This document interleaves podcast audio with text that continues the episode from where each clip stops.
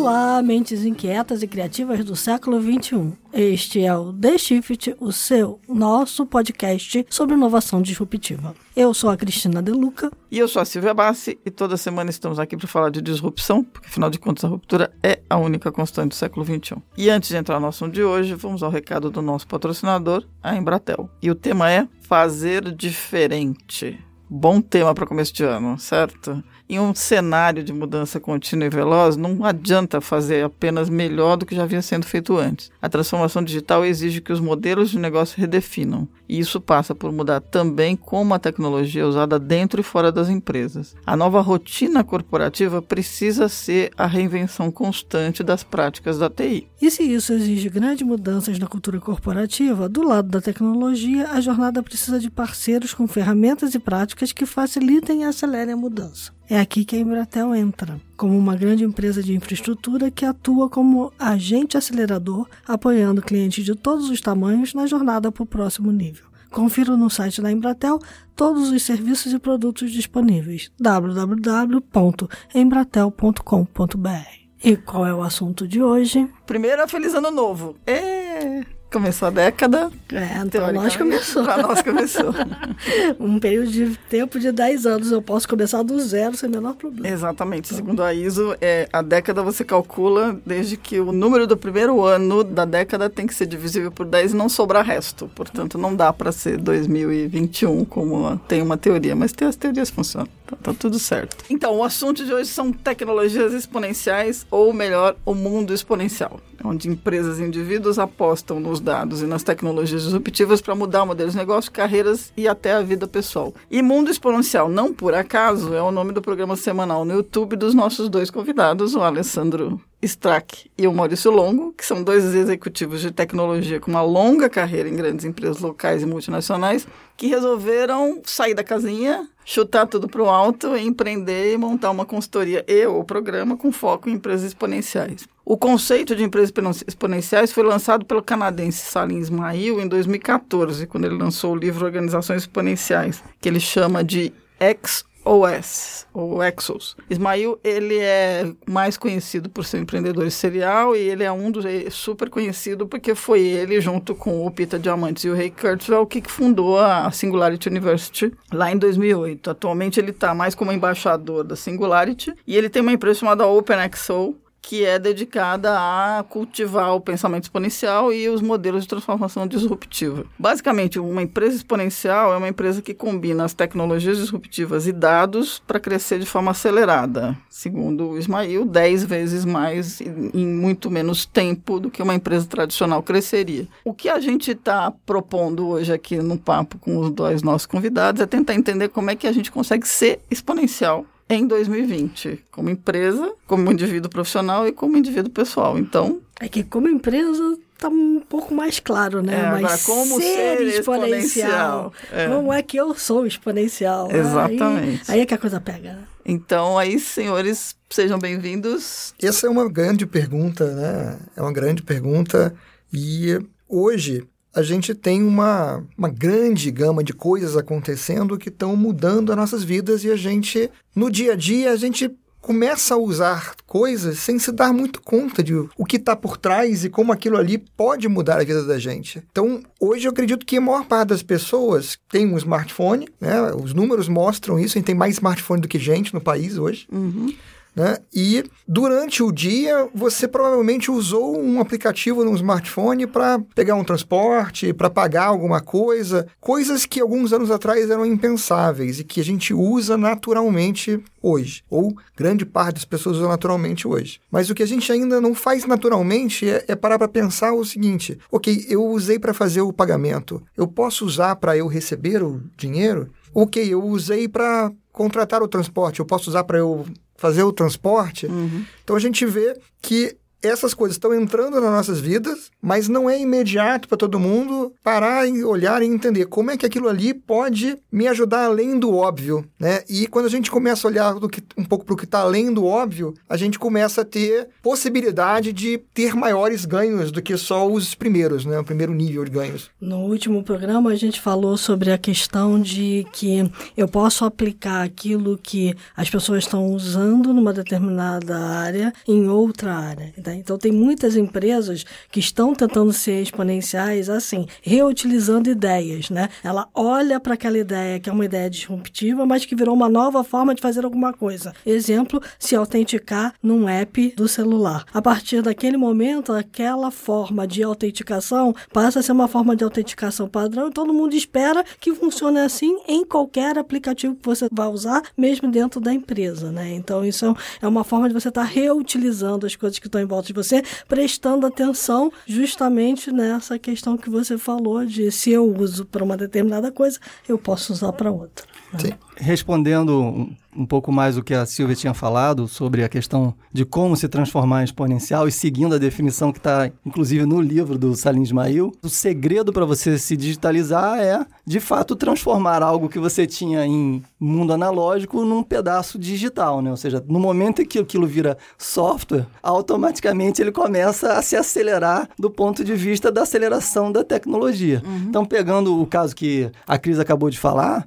eu acho que o reaproveitamento do que você faz no seu mundo normal, no seu dia a dia, vendo como você consegue adaptar isso para o seu mundo corporativo, é onde vão nascendo as enormes possibilidades de você acelerar. Porque vamos pegar o caso do, por exemplo, aplicativo de transporte. Até o bem pouquinho tempo atrás, a gente era obrigado a chamar o táxi ou ligando. Ou abanando a mão na rua. É, ou abanando a mão na rua, ou até mesmo quando voltando para dentro da empresa, usando aqueles famosos vouchers em papelzinho que a gente usava. É verdade. Só que nós começamos na nossa vida a usar o aplicativo muito antes das empresas começarem a usar aplicativos. Então, quando a empresa começa a usar, a gente já estava adaptado. E nós já estávamos empurrando a empresa a mudar os seus hábitos. Porque se ela não muda, o que acontece é que a gente começa a se sentir estranho, né? Porque a gente na nossa vida faz de um jeito e quando a gente entra dentro da empresa, a gente é obrigado a continuar fazendo do jeito antigo, simplesmente por comodidade. Uhum. Porque aquela cultura tá travada e não tem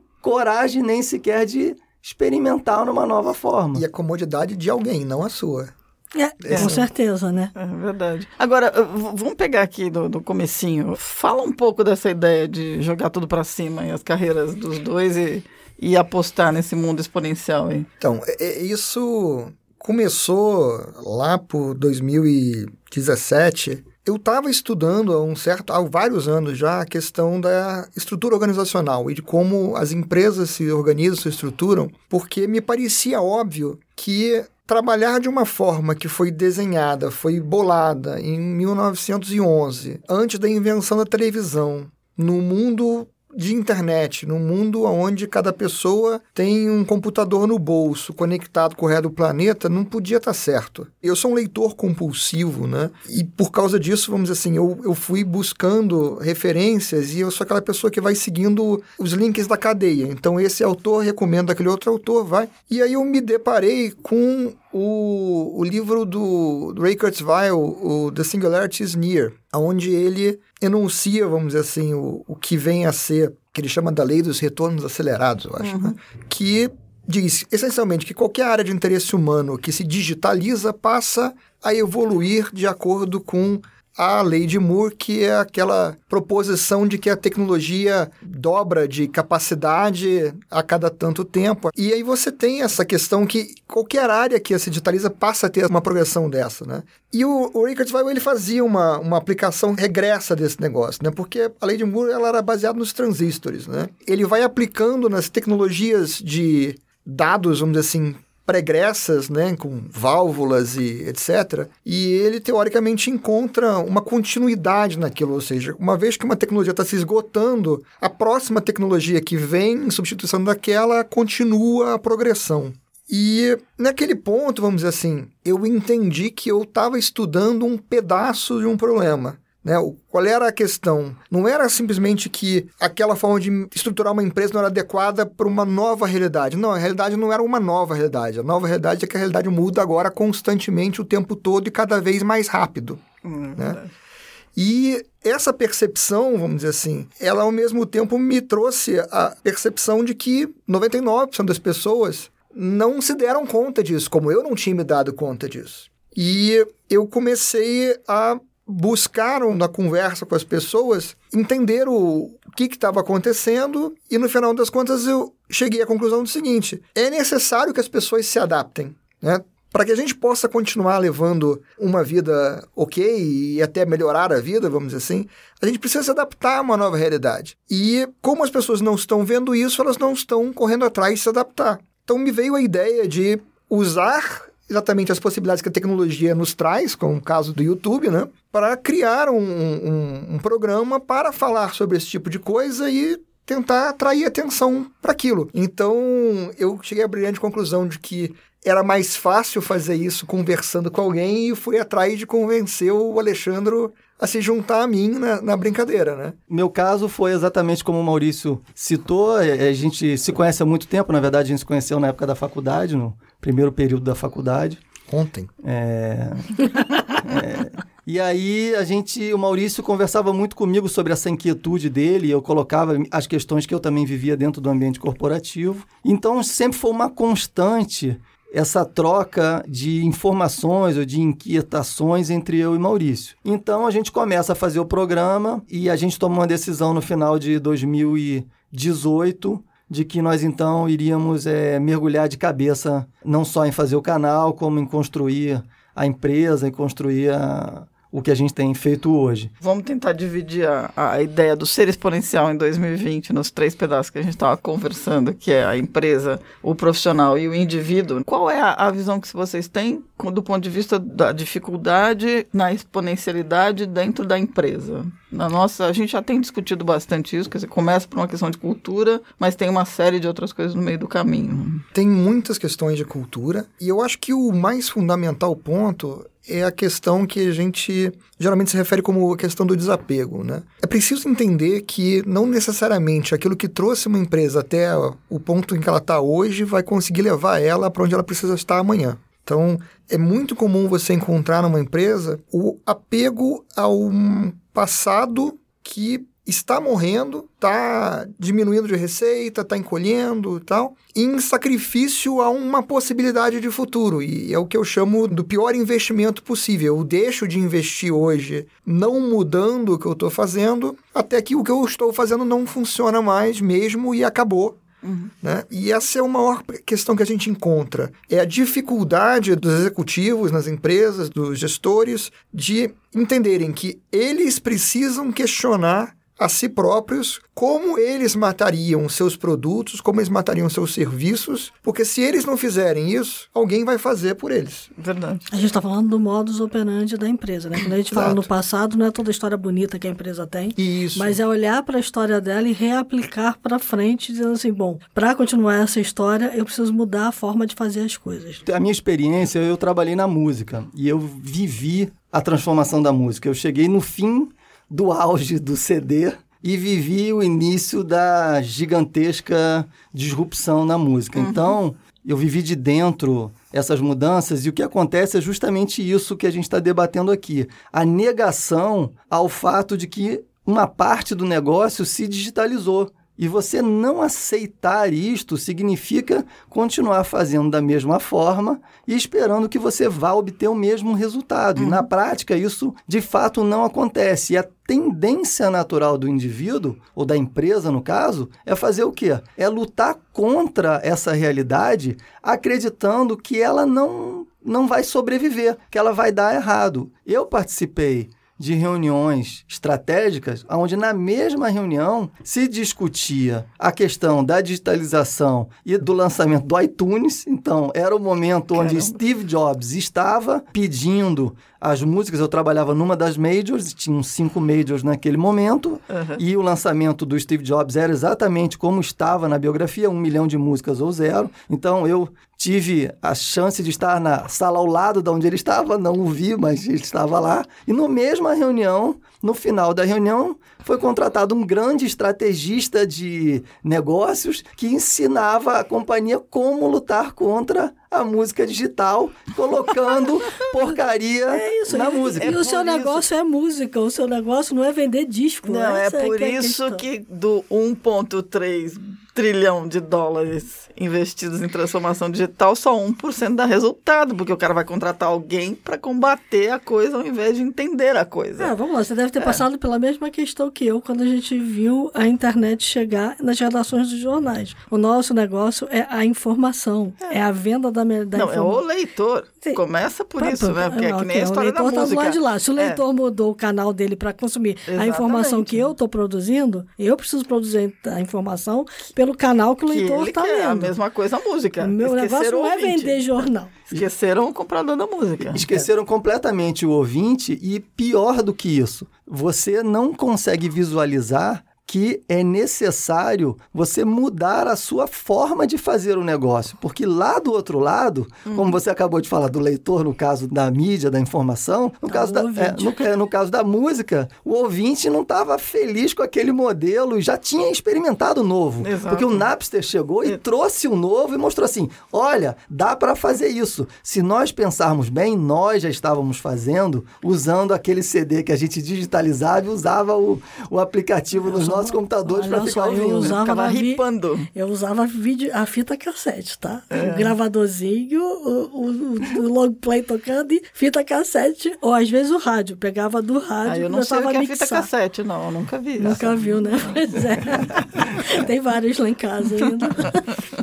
Então, acho que assim, o principal é justamente o tempo que você perde tentando negar a realidade. Hoje a gente está vendo isso nas fintechs, né? Ou Sim. seja, os grandes bancos com mais de 60, 70 bilhões de lucro líquido por ano, eles não acreditam que eles estão sendo disruptados por um monte de novas iniciativas que vão chegando comendo pequenos pedaços, com uma rentabilidade muito baixa, ou às vezes sem rentabilidade nenhuma. Eles consideram que o negócio não está sob ameaça e que sempre será possível comprar esses caras e trazer essa inteligência para dentro deles e fazer com que eles aprendam a trabalhar direito, que é o jeito como sempre se trabalhou até hoje. É, você quer torcer ao invés de, de entender. É, que, é, que era o que se tentava fazer com a questão da música também, né? É como ele falou, a estratégia era botar porcaria no disponível para a pessoa achar que se ele baixasse de lá ia vir porcaria. E aí desacreditar aquele tipo de, de aquele canal, vamos dizer assim, né? Tem muito isso. O, a grande complicação na mudança do negócio veio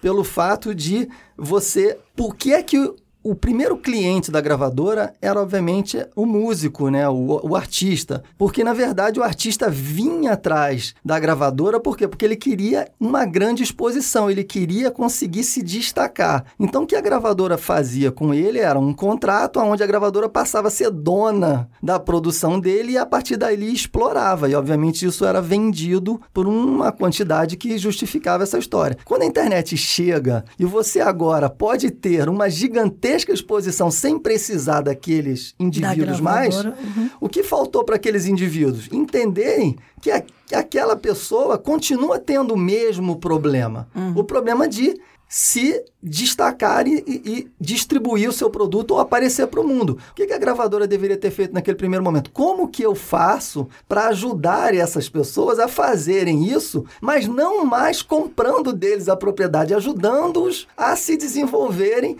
nesse novo ambiente. Mas esse clique no mindset, assim, não é instantâneo. Você resiste o que você fala, esse modelo está funcionando, nós estamos ganhando muito dinheiro, paramos, obviamente, chega um momento onde você bate no teto, não consegue mais ganhar dinheiro, mas você não quer aceitar que a realidade é que você tem que mudar a forma de fazer o negócio e não o contrário, não esperar que a coisa aconteça naturalmente. E guardando as devidas proporções, você diria que isso também pode ser, fazendo uma analogia ao que a gente conversou antes de entrar na mesa, a diferença do cooperativo para o colaborativo? Eu não tenho dúvida nenhuma. Eu acredito que a grande sacada do, do digital e do exponencial é poder usar o poder coletivo de forma colaborativa. E a diferença de cooperação para colaboração é cooperação temos um objetivo aonde vamos trabalhar isoladamente para atingir aquele objetivo, que é como as empresas ainda estão organizadas na grande maioria das vezes, hierarquicamente, em silos, aonde cada um faz a sua partezinha, entrega a bola para o outro, entrega a bola para o outro, entrega a bola para o outro, até que você chega naquele objetivo ou não. Colaborar é todos juntos terem exatamente o mesmo objetivo e lutarem em conjunto para chegar naquele objetivo. Não é à toa que a gente chama nas empresas, as equipes, de times. Uhum. Mas será que você está jogando literalmente como um time? É. O macaquinho é de todos. não adianta jogar é macaquinho pro meu ombro. E, e, se você se você for olhar para um exemplo que é menos perceptível aqui no, no Brasil, mas eu, eu, comentei que eu sou um leitor compulsivo, né? E uh, desde criança eu gosto muito de ficção científica, que é um gênero que no Brasil, na língua portuguesa, é muito pouco desenvolvido, mas em inglês é muito desenvolvido. Então, eu leio muito em inglês e comecei a perceber o seguinte: cada vez mais eu leio autores que não têm uma editora. E esses autores, vamos dizer assim, eles tem o problema que o Alexandre mencionou, da música. Como é que eu me destaco, né? Tem, tem lá, ok, eu tenho agora um meio para fazer o, minha produção estar disponível, mas como é que eu me destaco para ser encontrado? E aí eu acho que a gente passa um pouco até para o lado que você colocou, Silvia, do como é que o indivíduo profissional, esse é um indivíduo profissional Isso. que tem uma, uma profissão diferente, o que, que eu comecei a perceber? os autores, eles começaram a se juntar e colaborar na divulgação do grupo. Então, os autores eles começaram a se juntar, cada um criando com a sua comunidade de leitores, vamos dizer assim, um, um elo e um vínculo, começou a divulgar o, o outro autor ali. Desde o início do, do ano passado, eu venho ajudando um escritor que estava lançando o primeiro livro de uma série. Primeiro livro que ele estava fazendo há alguns anos, como um leitor de teste, vamos dizer assim. Um beta-tester. Um beta-tester do livro. E ele estava conversando comigo sobre um, um, grupo de escritores que deu apoio a ele, né? E ele estava falando de cinco desses escritores que estavam ajudando ele, quatro tinham uma receita superior a 100 mil dólares por mês derivada de venda de livros na Amazon. Pois é, isso que eu ia falar. Da mesma forma que você conseguiu, esse, esses autores, a Amazon entendeu muito bem, criou o Kindle Singles, que você pode publicar, você criou o jeito mais fácil de você publicar seu livro em Kindle, não tem burocracia nenhuma. Ou seja, ela desintermediou né, completamente, se entrou no meio, quer dizer, na verdade, atravessou né, a relação entre o escritor e as editoras tradicionais. Total, né? E quando você falou que ela, ela desintermediou e ela desburocratizou também, né? Porque um livro publicado somente em formato Kindle precisa ter ISBN, tem Isso. um Amazon ID. Exatamente. Né? Eu comprei o primeiro Kindle, eu me lembro até hoje a caixa era enorme, eu guardei a caixa, a caixa era sensacional, tinha cartinha do Jeff Bezos, foi a melhor experiência da minha vida, foi abrir o tal do Kindle. E aí, eu me lembro de uma entrevista que o Jeff Bezos deu sobre o Kindle, que perguntaram para ele, pô, mas você não está criando um negócio estranho? Ele falou, olha, o Kindle foi concebido para ser o menos perceptível para o leitor, porque o que importa na experiência da leitura é a relação entre o leitor e o autor, porque quando você está lendo, no momento em que você está lendo e você está imerso no livro, você não lembra o que você está segurando na mão, você só está lendo e, e entrando naquele universo. Aquilo para mim foi absolutamente poético. Você olha para aquilo e fala, o cara é um capitalista, o cara tem uma voz numa empresa, ele vai disruptar o mercado todo, mas ele está dando a melhor resposta da face da terra. Ele está levando em conta o leitor e o escritor. É esse entendimento de que você coloca a tecnologia para democratizar a relação entre os diferentes stakeholders é que as pessoas deveriam conseguir enxergar, até por essa questão do exponencial. E isso não vai... quer dizer que até hoje o livro de capa dura seja um dos mais vendidos da Amazon. As pessoas não, vão e, e o que está acontecendo é uma coisa Físico. sensacional. Essa, esse final de ano aqui em São Paulo, duas livrarias sensacionais abriram. Vou fazer propaganda para as duas, que é a Mandarina perto da minha casa e a Livraria da Tarde, ali na Cônego que as duas donas são pessoas que adoram livros e quando você entra lá, você fica absolutamente enlouquecido. Você quer levar a livraria inteira, porque o que está acontecendo é que estão saindo obras agora com capa dura. O, o livro está voltando a ser meio que uma obra de arte, como se estivesse voltando lá para trás. Lá, é coisa. Eu acho e ao que... mesmo tempo você carrega o Kindle. Eu acho que a gente acabou fazendo uma ponte para a questão do indivíduo. Do indivíduo e do, é, e do, futuro. e do. E do grande futuro que é o, o trabalho, né? Que é o que a gente está discutindo no fim das contas, a forma de se relacionar com o trabalho está se digitalizando. Né? E isso muda completamente a relação que não precisa mais ser um para um no formato único exclusivo de dependência CLT Isso. Porque se eu consigo hoje, obviamente os profissionais liberais, eles já tinham, de alguma forma, uma busca para trabalhar de forma independente, porque o próprio nome diz profissionais liberais. Mas agora, outros profissionais que foram treinados com outras capacidades e habilidades começam a entender que se eles conseguem digitalizar um pedaço da sua capacidade e da sua habilidade, ele tem agora na sua mão não mais capacidades e habilidades, mas produtos digitais. Ele se transforma no broadcaster, ou se ele Exatamente. se transforma numa editora de um homem só, ele se transforma no que ele quiser. E aí ele pode, ou seja, ter uma relação profissional e comercial completamente diferente, porque ele não precisa mais vender o pacote fechado que é ele para realizar talvez 10 ou 20% daquilo que ele poderia estar fazendo. Ele hoje pode vender 100% dele de forma digital para N compradores, que pode ser a mesma empresa ou não. Por isso que alguns teóricos dizem que o profissional que é exponencial é aquele cara que é curioso, temos um na mesa, proativo, temos um na mesa, Sim. dois, na verdade, flexível, temos dois na mesa. Exato. É, é, que tem que levar por aí. E aí eles levam também uma questão que diz o seguinte: a empresa exponencial é aquela que precisa ter adaptabilidade, abrangência, agilidade de novo a criatividade, democratização, inovação e inteligência. Bom, o digital permite isso tudo. O digital permite. E aí, se você faz a comparação, se você aplica todos esses requisitos para o indivíduo, também funciona. Funciona, então, a exatamente. prática é o seguinte: como é que você, indivíduo, é exponencial, né? Funciona. É, como profissional ou como indivíduo, como pessoa física? É, aplicando o mesmo conceito. E, e funciona tão bem que, pegando o que a gente estava falando, quando você cria esse produto, como o Alexandre estava se referindo, você pega, cria o produto digital, você não pode, você não precisa mais vender 100% de você, você pode vender 1000% de você, 10 mil por cento Você de pode você. multiplicar suas horas. Exatamente. Você pode multi- multiplicar os seus pontos de contato. Você Exatamente. vira 24 por 7. É, exatamente. É Desde que ninguém tenha burnout aqui, porque virou 24 por 7. Bom, tá é burnout, Tá mas- tudo ótimo. Mas, você, Mas você tem uma coisa legal que trabalhar. vo- vocês fizeram dois programas sobre os nômades digitais. Foi. E vocês citaram vários exemplos de como é que você pode escoar a tua produção e como é que Sim. você pode ser independente. Sim. Acho que esse é um ponto, né, da exponencialidade. É, Isso é uma grande facilidade que você tem hoje, que hoje você, através de plataformas que estão disponíveis, às vezes com um custo de acesso baixíssimo ou, melhor ainda, o custo que você só paga quando você efetivamente tem receita, né? Você consegue vender seu serviço para o mundo inteiro. Vou dar um, um exemplo pontual, mas tem uma vinhetinha do, do canal Mundo Exponencial, que tem um mundinho com a lâmpadazinha mexendo. Aquela animaçãozinha, ela foi feita por um cara, não sei se nas Filipinas ou na Tailândia, uma coisa assim, que eu contratei através de uma plataforma digital, fiz o pagamento pela plataforma, recebi a primeira versão em dois dias, troquei algumas mensagens com ele e ele ajustou no dia seguinte, e em um período de quatro dias, um cara do outro lado do planeta tinha feito para mim a vinhetinha. É, o nosso logo foi assim, a gente contratou o logo da Eu, Dedinho. eu fiz a, eu fiz a provocação do burnout por uma questão muito simples, que é o seguinte: a tecnologia permite que a gente produza muito rápido, escoe muito rápido. Então você dá a sensação para o mundo que você está 24 por 7. Verdade. Você não necessariamente precisa estar 24 por 7. E tem uma coisa interessante que, ou seja, o produto digital não tem estoque, né? Exatamente. É, então você colocou ele lá na prateleira, ele está disponível para ser vendido para um, ou para 10 milhões, ou para 100 milhões, ou para 5 bilhões.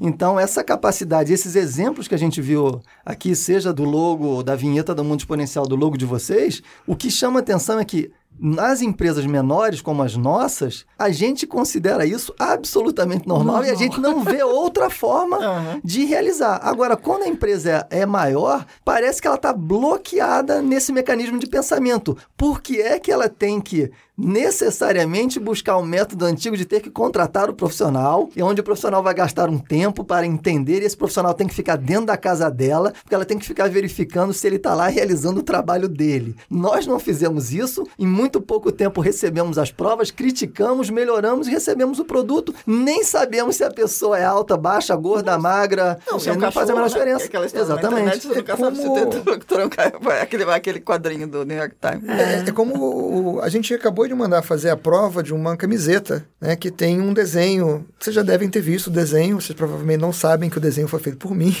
porque ele já circulou o mundo inteiro, que tem um barquinho, um navio, que está afundando e tem um balãozinho dizendo, dizendo assim, mas sempre fizemos assim Isso. e o barquinho Ah, acaba de afundar. boa. Então, é, a gente mandou fazer uma camiseta com aquele barquinho. Como é que a gente viu a prova camiseta? Uma foto digital enviada por WhatsApp. Tá bom? Tá. Pum. Aí eu queria engatar nessa coisa do indivíduo, porque a gente conversou um pouquinho antes de começar a conversa nos microfones, que era essa ideia de que, da mesma forma que as empresas precisam pensar como vão desaparecer amanhã, ou como seus clientes vão desaparecer ou vão mudar, o profissional, seja ele um liberal ou seja ele um cara que está contratado na CLT, ele precisa também pensar a mesma coisa. É, Faz sentido isso. Quer dizer, você não está com o seu emprego garantido porque o seu departamento é o maior da empresa naquele momento. Ele pode desaparecer amanhã. Eu acho que essa é uma das principais mudanças, né? Porque a gente foi treinado a acreditar que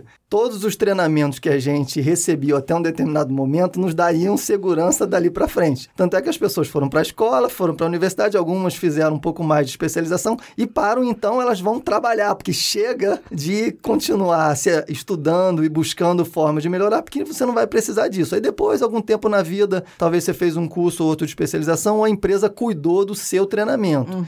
Só que isso não tem mais lugar, né? Porque com a questão que é literalmente exponencial, a tecnologia morre muito rapidamente. E o problema é que não é a morte da tecnologia. A tecnologia ela está embutida em processo, em formas de viver, de realizar. Quando aquela tecnologia desaparece, aquele processo inteiro e tudo aquilo morre.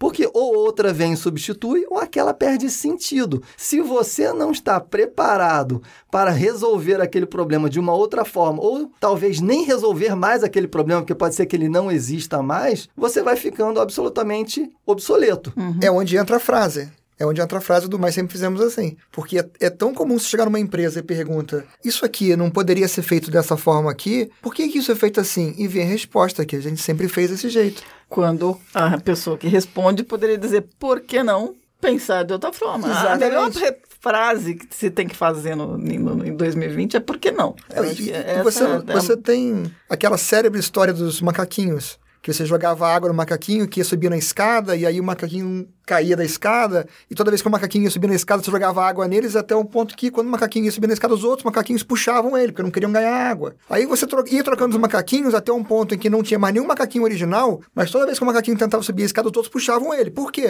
Sempre fizemos assim. É, eu queria pegar, fazer uma última pergunta, então, já que a gente falou como ser exponencial né, em 2020. Vocês têm uma parte do programa de vocês que vocês também dedicam a explorar certas ferramentas e tecnologias que ajudam as pessoas a serem mais produtivas ou exponenciais, né? Esse é um caminho, quer dizer, como é que o indivíduo aqui, o nosso ouvinte, se educa? A gente partiu para esse caminho porque o que a gente percebeu é que enquanto a gente estava discutindo questões que são muito importantes, como essas que nós estamos discutindo aqui, sempre restava a dúvida: como que eu dou o passo? Né? Como que eu saio da minha zona de conforto? Como que eu venço o status quo? Porque quando você pensa em fazer agora uma planilha, a resposta é Microsoft Excel. Você não, você não pensa em outra Não coisa. necessariamente. Não mais. É, talvez, talvez você vai pensar num Google Sheets porque ele já cresceu, mas você não pensa em outras possibilidades. E existem várias outras novas ferramentas É com capacidades superiores que você nem sequer toma conhecimento porque você não se permite. Não, e você também tem o psicopata da planilha. Ouvintes do sexo masculino, me perdoem, mas outro dia eu tava fazendo uma brincadeira e vou repetir que assim, planilha é o brinquedo de casinha preferido dos homens, porque é como eles ficam desenhando os mapinhas. Então o cara se apega na planilha, né? É um problema sério. É um problema muito sério. E a- Mas não E precisa toda ser vez que a planilha, gente né? tenta trazer A gente um já outro, teve a gente, problema. já tem- a gente tenta trazer uma outra forma de olhar para o problema. Dizer, Vamos usar este aqui. É, a gente já tentou usar o Muito Live Plan, por exemplo, teve uma isso, rebeldia entre os homens que fazem E paddleboard. Então, e aí, mas esse foi, esse foi o caminho vamos dizer, que a gente encontrou para tentar mostrar para as pessoas que existem outras opções. Hoje, cada dia mais, você tem mais ferramentas, mais serviços que você pode usar e que às vezes fazem determinadas coisas muito melhor do que você tentar pegar aquela mesma coisa que você sempre usou e fazer aquela coisinha quadrada virar redonda, virar um triângulo, porque aquela coisinha serve para tudo, né? Então a gente vê muito isso. A gente vai com uma reunião com um monte de executivos de tecnologia, os executivos de tecnologia não sabem quais são as tecnologias que estão disponíveis, porque eles estão acostumados a pegar o quadradinho, dar umas batidinhas nele para ele ficar redondo, batidinha para ele ficar triangular. Né? aí entra uma outra questão que a gente falou também antes de entrar nos microfones, que é a questão de quando eu estou jogando,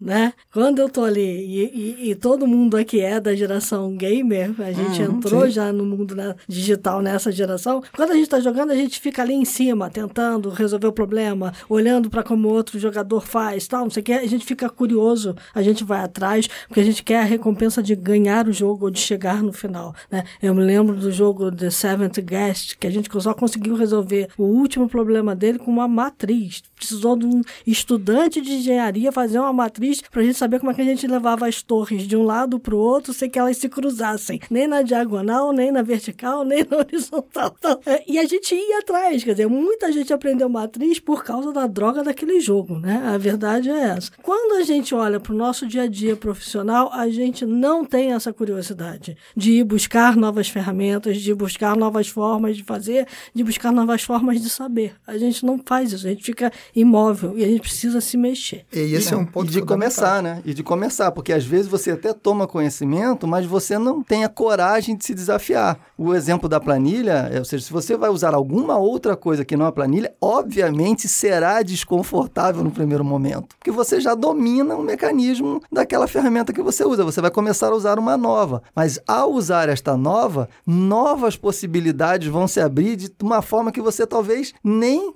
jamais imaginou. Uhum. Ou seja, agora, a persistência nesse novo caminho é que vai gerar novas conexões que vão permitir novas soluções e o mecanismo vai se e é, acelerando. E é, e é uma coisa tão disseminada, tão disponível. Basta um browser e navegar na internet para você colocar uma pergunta de alguma coisa que você precisa resolver. Vão aparecer 10, 12 soluções na sua frente, fornecidas por diferentes startups ou empresas que estão hum. entregando software como serviço e você vai resolver o seu problema ou de graça ou pagando muito barato. Mas aí já diriam os teóricos, né? A internet, ao invés de virar uma janela para o mundo, virou uma janela para a porta da minha casa e para os meus grupos, né? Eu só encontro é, quem é, é igual é. a mim. Não pode ser. É, não, não dá para ser. Tem que olhar para o mundo.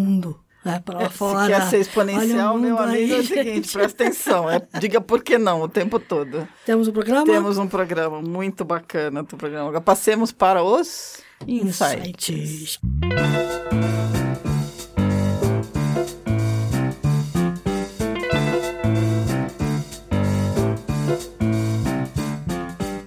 Eu posso começar. Opa. Então, eu vou dar dois livros, porque são dois livros que eu gosto bastante. O meu autor predileto é Malcolm Gladwell, e tem um livro que eu gosto demais, que é o Davi Golias, que eu acho que ele é muito apropriado para o momento, que é como obter vantagem na suposta desvantagem, que provoca que a gente olhe para as nossas capacidades, que podem parecer insignificantes perto dos grandes desafios, e veja como que elas podem transformar e resolver o problema de uma forma que você até então achava que seria incapaz de fazer. Então, acho que esse é um, é um bom livro. E outro livro é um livro que basicamente fala sobre uma empresa de tecnologia, que é um livro de uma empresa chamada Basecamp, que é It Doesn't Have to Be Crazy at Work. Hum. Que os donos falam que você, o seu ambiente de trabalho não precisa ser uma loucura. Mas o que eu acho que é bacana desse livro é o fato de você olhar para a sua empresa como um organismo que não é estável, ou seja, que ela é como se fosse um software. A sua cultura, a sua forma de agir tem versões. E no momento em que ele fala do livro, ele fala que a empresa dele está na sua versão 50 e alguma coisa. Uhum. Né? Por que é que as nossas empresas, ou as empresas normalmente, estão paradas na versão 1.0, 2.0 até hoje? Vamos evoluir porque é essa evolução que vai permitir que a gente consiga se adaptar às novas realidades que estão em constante mudança. Exatamente, que é, o, é do Jason Fried, né? É, não me lembro é, os nomes dos autores. É, é. Ele tem um outro livro que eu adoro, que é o Rework, onde ele faz uma análise de por que, que uma startup não pode seguir essa coisa de existir porque tem a mesada do, do VC. Ele, ele tem uma visão completamente fora da casinha com relação a como é que você tem que se comportar como, como empresa. É muito bacana, eu adoro. Falando de livros, eu tem dois que eu acho são muito interessantes. Um é o Joy Inc., que fala de uma empresa que ganhou já repetidamente, anos e anos seguidos, o prêmio do melhor lugar para trabalhar no mundo. E eles recebem visitas de times, de empresas diferentes para conhecer a forma deles trabalhar. Eles têm uma forma inteiramente diferente de, de trabalhar, mas esse livro, é o Joy Inc., ele, ele conta a história de como eles chegaram lá e como eles funcionam. A empresa é uma empresa que faz software sob encomenda. Ela não é uma das empresas muito conhecidas. Ok. Não é essa coloridinha Não é que você essa tá coloridinha. pensando. Não, não, não tava pensando nela. Não, é, é uma empresa realmente ela faz software sob encomenda para outras empresas e a questão do, do ambiente de trabalho deles é uma coisa muito interessante. Inclusive o como eles chegaram lá, que eles contam no livro, é, é muito interessante. Então eu, eu recomendo porque se você quer pensar fora da casinha, esse não podia estar, a casinha não dá nem mais para ver, né? E um outro que eu acho que é muito interessante também é um- o penúltimo, se não me engano, livro do Nassim Taleb, que é o Antifrágil. E aí eu não sei se vocês tiveram a oportunidade de ver, mas é é uma outra ponto de vista muito interessante que é de que o oposto daquilo que é frágil não é o que é robusto, não é o que é difícil de quebrar, é aquilo que exposto a pequenas quantidades de alguma coisa, é uma força negativa, ao invés de quebrar, ele vai se tornando cada vez mais resistente àquela força. É o que ele chama do antifrágil. Então, ele comenta, vamos dizer assim, sobre como a gente hoje, quando a gente Haja pensa... resiliência. Exato. Ele, ele comenta sobre como hoje a gente faz coisas para serem robustas, enquanto a gente devia estar buscando fazerem coisas que são antifrágeis, ou seja, coisas que melhoram com os problemas. Ou seja, resistem à disrupção, digamos assim, porque se, alimentam dela. Exatamente, se adaptam. Mas se adaptam, É. né? Tudo na vida É, isso é bem se legal. amoldam. né? Muito bacana. Eu ou Falo, você eu, que eu falo, eu falo, vamos lá, porque o meu livro não é tão novo, mas também não é tão antigo. É uma das referências sobre o exponencial, que é Abundância, o futuro é melhor do que você imagina, Uhum. do Peter Diamandis né, e do Steve Kotler. É, e a ideia é exatamente tudo que a gente falou aqui no finalzinho do nosso programa. Você precisa olhar para as tecnologias disruptivas que estão aí e fazer um bom uso delas, porque são elas que vão fazer você acelerar na sua capacidade de produzir e de inventar coisas novas, né? É, o Diamandis, ele é o oposto do pessimista de plantão lá do Yuval. Exatamente, eu gosto, eu gosto é, muito dele porque assim, Ele é o oposto, ele é o copo meio cheio. A gente está é olhando o para o mundo.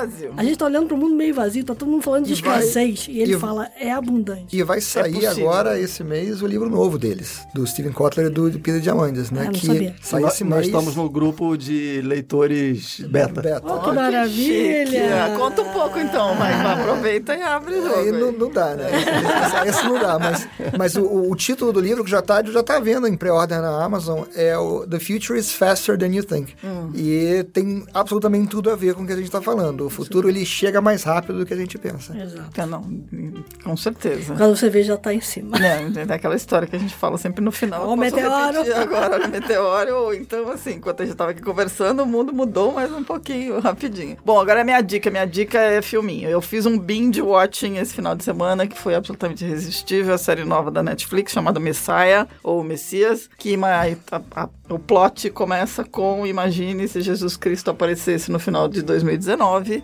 e propusesse para todo mundo, é, já que a gente está falando de romper com, com coisas pré-definidas, propusesse que as pessoas abrissem mão de práticas usuais, políticas, geopolíticas e de guerra. E o, bom, primeiro que a trama é maravilhosa, o roteiro é sensacional, o ator que faz o Messiah é, não é perfeito pro Não dá papel. spoiler, hein? Não, não vou dar spoiler, eu tô tentando não dar spoiler aqui. Mas uma das coisas mais fantásticas, assim, isso é, é ele colocar certas parábolas, ele colocar certas imagens que te provocam muito. E tem esse lado da tecnologia disponível, acelerar a visibilidade dele né, a mensagem dele chegar mais rápido e ir acelerando. E a outro lado são as questões que ele coloca do porquê não. Quando ele chega para um determinado cara e fala o que, que você faria para garantir mil anos de paz. E aí é, exige que o outro lado decida abrir mão de práticas que estão enraizadas e que poderiam muito bem mudar. Então acho que assim,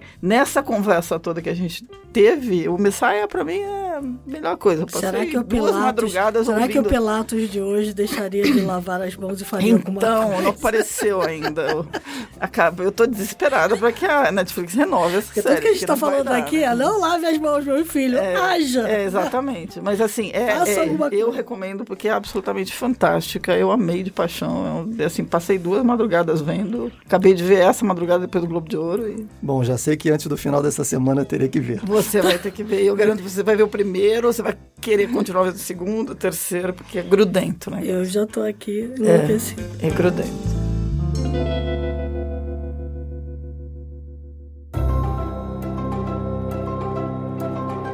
Então temos um programão. Programão. O belo começo de ano, eu queria agradecer muito ao Maurício e ao Alexandre, que foi assim, bom são, a gente já é fã de Caterina de vocês há muito tempo e queria agradecer demais a presença de vocês aí e as dicas todas. Muito obrigado, Silvia. Muito obrigado, Cris. Nós ficamos muito honrados de estar aqui contribuindo com vocês e o papo é sempre ótimo. Uma delícia, adorei. Não, e tá vindo livro por aí, né? Tá Tem o vindo. livro, é. Tá vindo, tá vindo agora, nas próximas semanas, o Caminhos Exponenciais, que é um, um apanhado de textos escritos por pessoas que gravaram conosco, né? E nessa primeira temporada do programa. E já vamos pensando do que ele que vai ser da segunda temporada que começou agora, né? Muito bom. A honra é nossa, super obrigada e obrigada também a todos os nossos ouvintes que deram vários retornos pra gente durante o período de Natal e Ano Novo sobre os 20 livros que a gente Pois indicou é, no último bacana. A podcast. gente quer agradecer Foi muito, muito. legal. Então, É, então, que ó, naquele- escrevam mais, a gente adora Tá muito bom. é, o retorno de vocês. Tá muito bom. O pedido é, se você gosta do podcast, espalhe. Por favor, espalhe, manda link, convide as pessoas a ouvirem. A gente quer crescer muito, tá crescendo bastante, a gente tá super feliz. Dicas, sugestões, etc. theshift.b9.com.br e até a próxima semana, com certeza. Corre porque o mundo tá mudando. Ah, é, todo, tá, enquanto a Sempre gente falou um aqui, variavelmente mudou um pouquinho. Até mais, pessoal. Este podcast foi editado pela Maremoto.